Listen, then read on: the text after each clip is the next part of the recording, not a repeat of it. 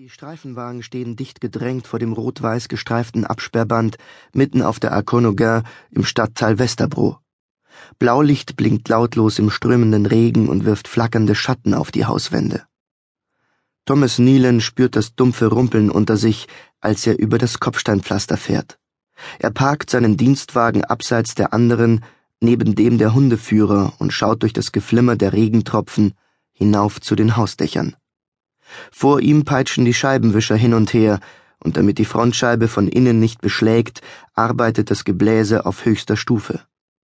Es hat den ganzen Februar über geregnet, und auch jetzt, da der Kalender mittlerweile Anfang März anzeigt, hat sich das Wetter noch nicht gebessert.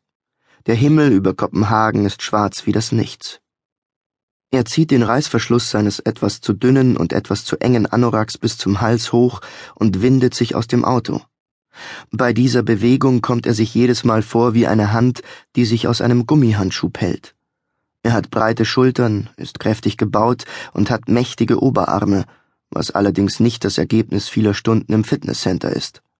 Seine Statur ist vielmehr das Erbe einer Bauernfamilie, die sich über unzählige Generationen hinweg auf den Feldern von Ostjütland abgerackert hat, wo auch er aufgewachsen ist. Und während diese Körperfülle durchaus von Vorteil war, als er damals in seiner Anfangszeit als junger Polizeianwärter diversen Kleinkriminellen auf der Straße einen Schrecken einjagen wollte, und auch heute noch manchmal von Vorteil sein kann, wenn er sich als Leiter ständig wechselnder Ermittlungsgruppen in der Abteilung für personengefährdende Kriminalität gegenüber seinen Kollegen durchsetzen muss, so ist sie ein mindestens ebenso großes Hindernis, wenn er in ein Auto hinein oder wieder hinaus will. Mit dem üblichen Mangel an Eleganz tritt er zum Abschluss dieses Manövers mit dem linken Fuß in eine tiefe Pfütze. Augenblicklich dringt Wasser durch ein Loch in der Schuhsohle und seine Socke nimmt es auf wie ein Baby mit außer Kontrolle geratenem Saugreflex.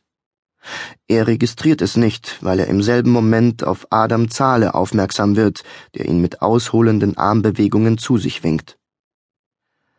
Solltest du nicht ein bisschen mehr anhaben? begrüßt ihn der junge Ermittler. Thomas sieht an sich hinunter. Ist nicht notwendig. Ich habe noch eine Daunenjacke unter der Haut. Diesen Daunenjackenkommentar bringt Thomas beileibe nicht zum ersten Mal, aber Zahle ist trotzdem so höflich, ein kurzes, trockenes Lachen auszustoßen, bevor er fortfährt. Hast du die Ehre, mit diesem Fall betraut zu sein, oder hältst du nur die Stellung, bis der Chef der Mordkommission da ist? Dies ist mein Fall. Er verfolgt die Sache gewissermaßen von der Seitenlinie aus oder wahrscheinlich eher vom Bett aus, wenn man bedenkt, wie spät es ist.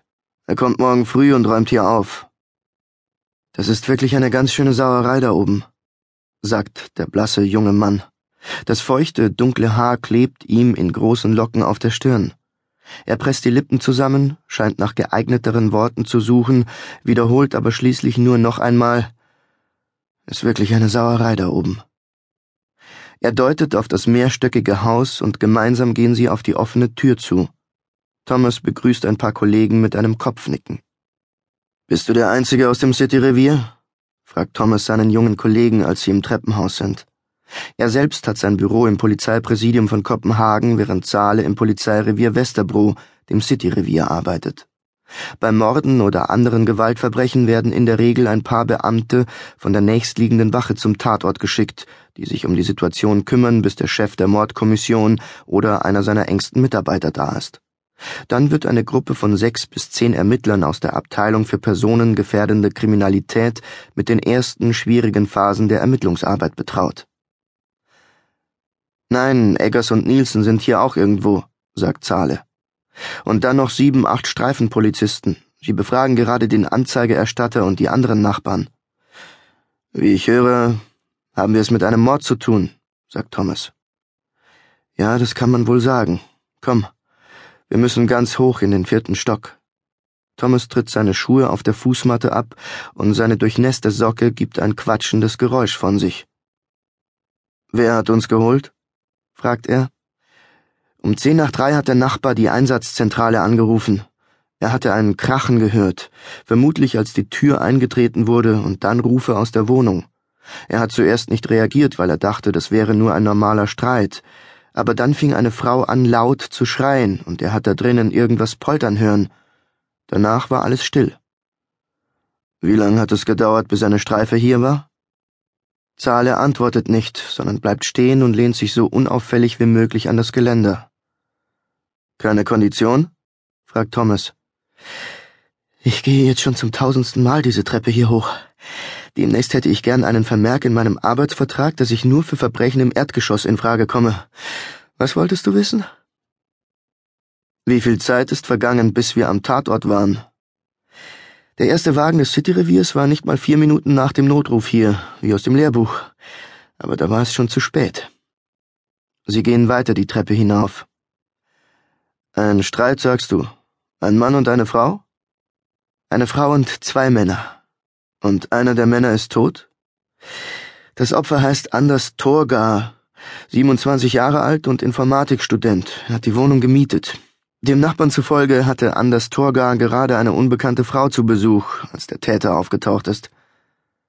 Und der Nachbar hat keine Ahnung, wer die Frau und der Täter sind? Scheint keine besonders enge Nachbarschaft gewesen zu sein, aber er meint, Anders Torgar hätte allein in der Wohnung gelebt. Ihm war nie aufgefallen, dass da noch eine Frau wohnt. Und wo sind die Frau und der andere Mann jetzt? Die beiden Beamten, die zuerst hier waren, haben erzählt, dass zwei blutige Fußspuren die Hintertreppe hinunterführen. Eine barfuß, Größe 36, und die andere, Größe 47, ein paar dreckige Stiefel. Wahrscheinlich Militärstiefel oder sowas in der Art. Der Täter scheint das Mädchen die Treppe hinunter verfolgt zu haben, nachdem er Torga umgebracht hatte. Und jetzt sind beide verschwunden. Die Hunde sind schon dabei, die Gegend abzusuchen, und ein Personenspürhund ist auch dabei. Thomas brummt billigend. Personenspürhunde sind speziell ausgebildete Spürhunde, die bei ihnen nur in besonders ernsten Fällen wie bei Vergewaltigung oder Mord zum Einsatz kommen, unter anderem um nach DNA-Spuren zu suchen. Sie betreten den Flur. Es ist dunkel und stickig. Thomas versucht normal zu atmen, aber der penetrante Geruch von Fett und Eisen legt sich ihm wie ein klebriger Film auf Haut und Mund.